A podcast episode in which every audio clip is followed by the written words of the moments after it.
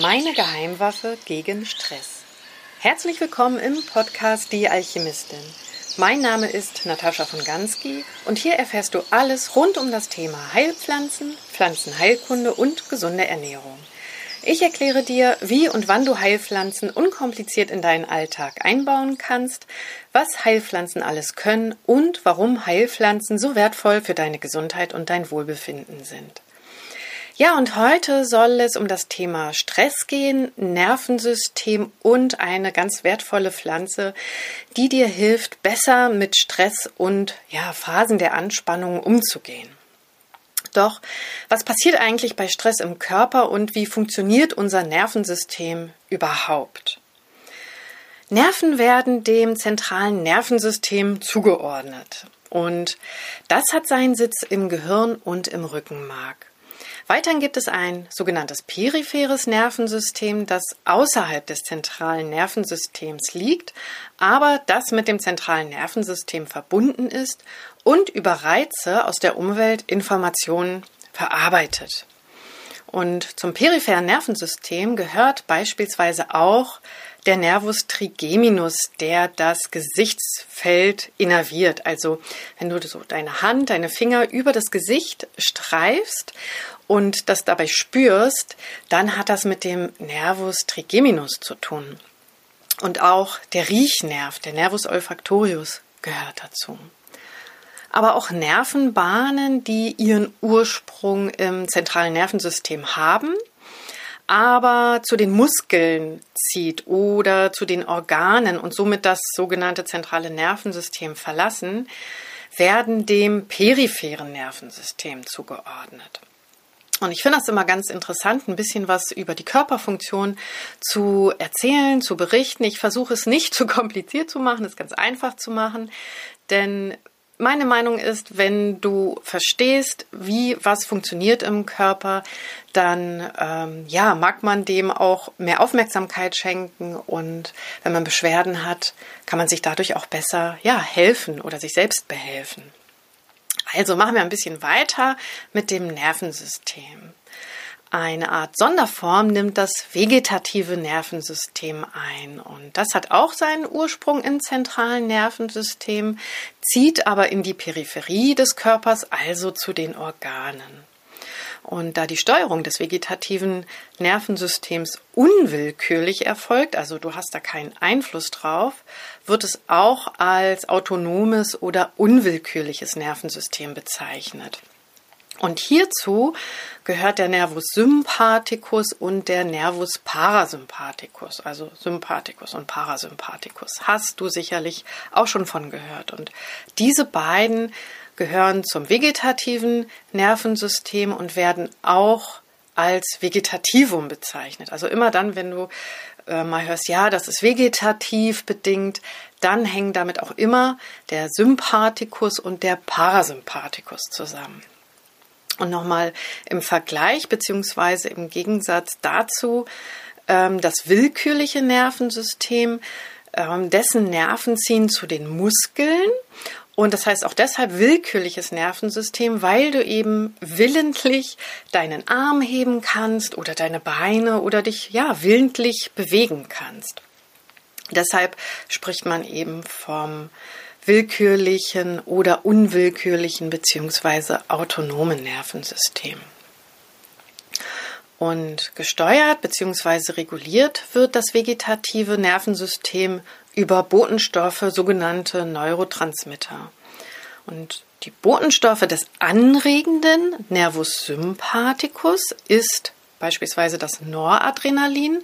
Und das Noradrenalin ist zuständig für einen erhöhten Herzschlag, also dass dein Herz schneller schlägt. Die Botenstoffe des Sympathikus weiten aber auch die Bronchien, also deine Lungen werden besser durchblutet, damit überhaupt dein ganzer Körper mehr Sauerstoff bekommt und mit mehr Sauerstoff versorgt wird. Gleichzeitig wird aber die Verdauung gehemmt. Also in so einer aktiven Phase kann der Körper ähm, ja auf die Verdauung erstmal nicht zählen, die wird erstmal untergeordnet. Weil der Sympathikus ja auch sogenannte, die sogenannte ähm, ja, der sogenannte Stressnerv ist, Flucht- oder Angriffnerv. Ne? Da musst du hochkonzentriert sein und der Körper muss in einer aktiven Verfassung ähm, sein. Und der Botenstoff des Parasympathikus, der sogenannte Gegenspieler des Sympathikus, ist das Acetylcholin und das fördert eine allgemeine Entspannung und regt die Verdauung an, beziehungsweise die Verdauungsorgane. Und ja, hier hörst du schon heraus, aha, der Parasympathikus fördert die Entspannung und Entspannung hat immer mit Verdauung zu tun. Wenn du also gestresst bist, angespannt bist, dein Sympathikus aktiv ist, funktioniert deine Verdauung nicht richtig, ähm, weil auch hierfür wichtige Botenstoffe ähm, zusammenspielen und die dann auf Dauer den ganzen Verdauungsprozess durcheinander bringen können. Deshalb ist eine Entspannung beziehungsweise ähm, ein, ein entspanntes Ambiente für deine Verdauung so essentiell und so wichtig. Außerdem trägt im Inneren, im Innersten des Gehirns ein Gebiet, das als limbisches System bezeichnet wird und eng mit dem Hypothalamus zusammenarbeitet zur Aufrechterhaltung des sogenannten inneren Milieus bei. Was heißt das jetzt genau? Also im Wesentlichen, im Wesentlichen gehören hierzu Empfindungen wie beispielsweise Hunger oder Durst. Vor allen Dingen alles, was zu einer ja, aktiven Handlung führt, führen sollte, um unsere Bedürfnisse zu stillen. Also der Mensch will ja überleben, der Körper will überleben, dafür braucht er Nahrung und Wasser. Und das muss den Menschen aktiv werden lassen. Du musst dich also bewegen. Früher sind die Menschen sammeln gegangen, Beeren sammeln oder sind auf die Jagd gegangen. Heute gehen wir zum Kühlschrank oder zum Supermarkt, aber auch dafür musst du ja aktiv werden. Und äh, das hat mit dem limbischen System und dem Hypothalamus zu tun. Da komme ich gleich noch dazu aber nicht nur aktive Handlungen haben mit dem limbischen System zu tun, sondern auch Emotionen, alle unsere Emotionen, wie etwa Angst oder Freude oder Trauer, aber auch Wut werden hier im limbischen System überhaupt wahrgenommen und auch verarbeitet, einsortiert. Und das Ganze wird ein bisschen verständlicher, wenn du dir vorstellst, wie es dir nach einem guten Essen geht. Oder, ja, wie ich gerade sagte, wenn der Hunger dich treibt und dich aktiv werden lässt. Beides nämlich, das gute Gefühl nach dem Essen sowie aber der Antrieb vorher, ähm, jetzt etwas für ein gutes Essen zu tun, gehören in diesen Bereich des limbischen Systems also Emotionen, Gefühle. Und diese enge Verknüpfung zum hormonellen System, der Hypothalamus, der mit dem limbischen System verknüpft ist, gehört zum hormonellen System, verbindet das limbische System mit unseren Organen im Körper, also unseren überlebenswichtigen Organen und reguliert über den Sympathikus und den Parasympathikus, also unser Vegetativum, diese Aktivitäten. Daneben aber auch über den Blutweg, aber hauptsächlich über das Vegetativum, also Sympathikus und Parasympathikus. Was hat das Ganze mit Stress zu tun? Stress wird als Emotion im limbischen System registriert, was dann wiederum den Hypothalamus anregt und über Weiterleitung des Hypothalamus an die Hypophyse, die hängt auch am Hypothalamus, das geschieht alles im zentralen Nervensystem im Gehirn, wird weiterhin die Nebennierenrinde angeregt und das hat zur Folge, dass die Nebennierenrinde das Hormon Cortisol in die Blutbahn ausschüttet. Also wir haben so eine sogenannte Stressachse Stress, Anspannung wird registriert im zentralen Nervensystem im Bereich des limbischen Systems. In diesem limbischen System sitzen die Hypophyse und der Hypothalamus, die ähm, zum hormonellen System gehören. Und die wiederum werden aktiviert und ähm, aktivieren die Nebennierenrinde, ihr Hormon, das Cortisol, in die Blutbahn auszuschütten. Ist wie so ein Dominoeffekt. Gleichzeitig wird aber auch über den Hypothalamus der Sympathikus aktiviert, der auch zu den Nebennieren, nicht nur zur Nebennierenrinde, sondern direkt zur Nebennieren, äh, zu den Nebennieren reicht und dort die Ausschüttung von Adrenalin und Noradrenalin in die Wege leitet. Und diese nun im Blut befindlichen Hormone regen das Herz an, schneller und kräftiger zu schlagen und erhöhen vor allen Dingen auch den Blutdruck. Für eine erhöhte Leistung oder Aufmerksamkeit, wenn du dich konzentrieren musst, ist das natürlich kurzfristig immer sinnvoll und archaisch betrachtet natürlich auch überlebenswichtig. Problematisch wird es nur, wenn halt der Ausgleich zwischen Aktivität und Entspannung fehlt und ja, der Stress chronisch wird. Denn deine Stresshormone, die bauen sich leider nur sehr, sehr langsam im Blut ab. Das heißt, sie steigern sich. Sie können sich sogar bis auf das Zehnfache steigern, wenn du permanent unter Stress stehst. Und ähm, ja, diese Hormone belasten dann natürlich über einen längeren Zeitraum das Herz und das ganze Herz-Kreislauf-System, aber auch ähm, weitere Organe, allen voran auch das Verdauungssystem, was ich ja gerade schon angesprochen habe. Ähm, das ist auch der Grund dafür, warum wir unter Magenschleimhautentzündungen oder Magen-Darm-Krämpfen oder überhaupt unter Verdauungs Problemen leiden, wenn wir unter Stress stehen. Also das läuft im Körper ab. Stress hat aber ebenfalls, was sehr interessant ist, einen Einfluss auf das Immunsystem. Wer hätte das gedacht? Du hast dir das sicherlich schon gedacht, denn die im Blut schwimmenden sogenannten Killerzellen gelten als, ja, man könnte sagen, erste Hilfetrupp zur Abtötung von Erregern, von Keimen, von Eindringlingen in den Körper. Und ähm, dabei wird gleichzeitig die gesunde Zelle, die zwar von einem Virus befallen ist, ja, wie gesagt, die Zelle zwar gesund ist, aber der Körper ähm, oder dieser erste Hilfetrupp registriert, dass diese Zelle von einem Virus befallen ist und eliminiert nicht nur den Virus, sondern eliminiert gleich die gesunde Zelle mit. Sicher ist ja sicher.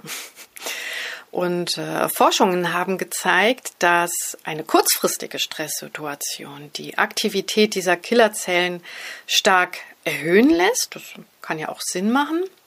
Das Problem ist nur bei einem langfristigen und andauernden Stress hemmt halt dieser erhöhte Cortisolspiegel im Blut die Aktivität dieser Killerzellen. Ähm, das heißt, die werden regelrecht gelähmt und diese Lähmung der Killerzellen durch diesen erhöhten Cortisolspiegel hemmen auch das Immunsystem und damit ihre Aufgabe ja zur Abwehr oder halt genau ihre Abwehraufgabe. Da gab es auch eine Studie dazu an Studenten. Diese Studenten, die unter permanentem Examensstress litten. Und ähm, da eine erhöhte Ausschüttung von Stresshormonen auch den natürlichen Schlaf negativ beeinflusst, hat dies natürlich auch eine mangelnde Leistungsfähigkeit an Konzentration oder zur Konzentration am Tage zur Folge. Also auch bei den Studenten hat man festgestellt, die konnten sich dann am Ende gar nicht mehr richtig konzentrieren, die unter diesem Examensstress litten und auch ihr Immunsystem war nicht gerade auf der Höhe. Und so gut wie alle Störungen, die mit einer nicht angemessenen emotionalen Reaktion, aber auch Konzentrationsstörungen, die bis in Angsterkrankungen münden können, haben ihre Ursache im limbischen System. Und zur Erinnerung, das limbische System registriert all deine Emotionen, ob das Angst ist, ob das Stress ist, Anspannung, All das wird registriert und führt langfristig eben zu weiteren Problemen im Herz-Kreislauf-System, bei der Verdauung, aber auch ja zur Entspannung. Du kannst schlecht entspannen und findest dann auch schlecht in den Schlaf. Das hatten wir ja auch schon im vorherigen Podcast darüber gesprochen. Und heute möchte ich dir eine Heilpflanze vorstellen. Die Natur hat uns nämlich hier eine wertvolle Heilpflanze geschenkt, die dir hilft, besser mit Stress umzugehen, beziehungsweise in Phasen der Anspannung ähm, entspannter zu bleiben. Und das ist die Taiga-Wurzel, lateinisch Eleuterococcus senticosus die Tigerwurzel. In Russland wurde oder wird diese ähm, Wurzel Kampfpiloten zur Erhöhung der Widerstandskräfte und gegen Stress verabreicht. Und tatsächlich haben Studien gezeigt, dass Zubereitungen aus der Tigerwurzel die Anzahl und die Aktivität der Lymphozyten steigern. Das heißt, die Lymphozyten, die gehören zu den weißen Blutkörperchen und die weißen Blutkörperchen sind Bestandteil deines Abwehrsystems, deines Immunsystems. Und weiterhin wurde festgestellt, dass die Tigerwurzel in der Lage ist, Viren zu hemmen und gleichzeitig die Leistung zu steigern, speziell eben in Zeiten starker körperlicher Anstrengung, aber auch geistiger Anspannung und auch geistiger Erschöpfung. Und ja, die Tigerwurzel, die habe ich oder die kenne ich schon seit vielen, vielen Jahren. Ich habe sie viel verordnet in der Praxis, habe auch tolle Rückmeldungen von Patienten ähm, erhalten, vor allen Dingen auch von Frauen, die eine Mehrfachbelastung hatten. Ich hatte eine Frau, die ganz schrecklich unter Liebeskummer litt, ähm, die plötzlich von ihrem langjährigen Partner verlassen wurde und nicht wusste, wo oben und unten ist. Also Kennst du vielleicht auch ähm, dieses Gefühl, wenn der Boden unter dir schwankt und du nicht mehr weißt, wo oben und unten ist? Und ich finde, die Tigerwurzel hilft hier sehr, sehr schön zu zentrieren, dich wieder zu orientieren und dir eine Basis zu geben. Oder wenn ich halt ähm, ja viel um die Ohren hatte, also neben Praxis, Schule und dann vielleicht am Wochenende noch in eine andere Stadt gefahren bin und einen Vortrag gehalten habe, habe ich gerne die Tigerwurzel genutzt, ähm, wo ich auch wirklich ganz schnell diese, diese Stärkung dieser Wurzel einfach erfahren habe. Und ähm, das Tolle ist, sie hat keine Nebenwirkungen. Man vermutete eine eventuelle Erhöhung des Blutdrucks bei der Anwendung. Das wurde aber widerlegt und das macht ja auch Sinn, denn eigentlich soll die Tigerwurzel ja helfen, einen erhöhten Blutdruck, der durch Stress verursacht wird, zu senken. Ja, und die Tigerwurzel, die kannst du entweder als Tee zubereiten, du bekommst sie in der Apotheke oder im Kräuterhaus und äh, die Anwendung ist eigentlich ganz einfach. Äh, mit kochendem Wasser übergießen, 10 bis 15 Minuten zugedeckt ziehen lassen und du kannst so zwei bis drei Tassen täglich trinken. Die genaue Zubereitung werde ich dir aber wie immer auch in den Show Notes mit hineinschreiben. Es gibt aber auch ein Fertigpräparat, eine Tinktur, was die Anwendung vielleicht ein bisschen erleichtert, aber ich finde es auch ganz schön, die Tigerwurzel als Tee einzunehmen. Und Sinn macht es ähm, am ehesten, die Tigerwurzel tatsächlich als Kur einzunehmen, damit der Körper auch tatsächlich diese, die Wirkung der Tigerwurzel hm, damit ja der Körper das auch richtig registriert und er braucht ja eine Weile, um diese Stresshormone abzubauen. Also es macht Sinn, sie tatsächlich sechs Wochen am Stück täglich einzunehmen. Ja, so viel für heute. Ich hoffe, es war nicht zu kompliziert, ähm, was die Funktion des Vegetativums angeht. Ich hoffe, es war inspirierend für dich und ja, wünsche dir alles Gute und interessante Erfahrungen mit der Tigerwurzel. Bis dahin, ich freue mich, wenn du auch bei der nächsten Folge wieder dabei bist. Abonniere auch gerne meinen Podcast oder empfehle ihn weiter. Wenn du es noch nicht getan hast, dann freue ich mich natürlich immer über eine Bewertung. Bis dahin, salve deine Alchemistin.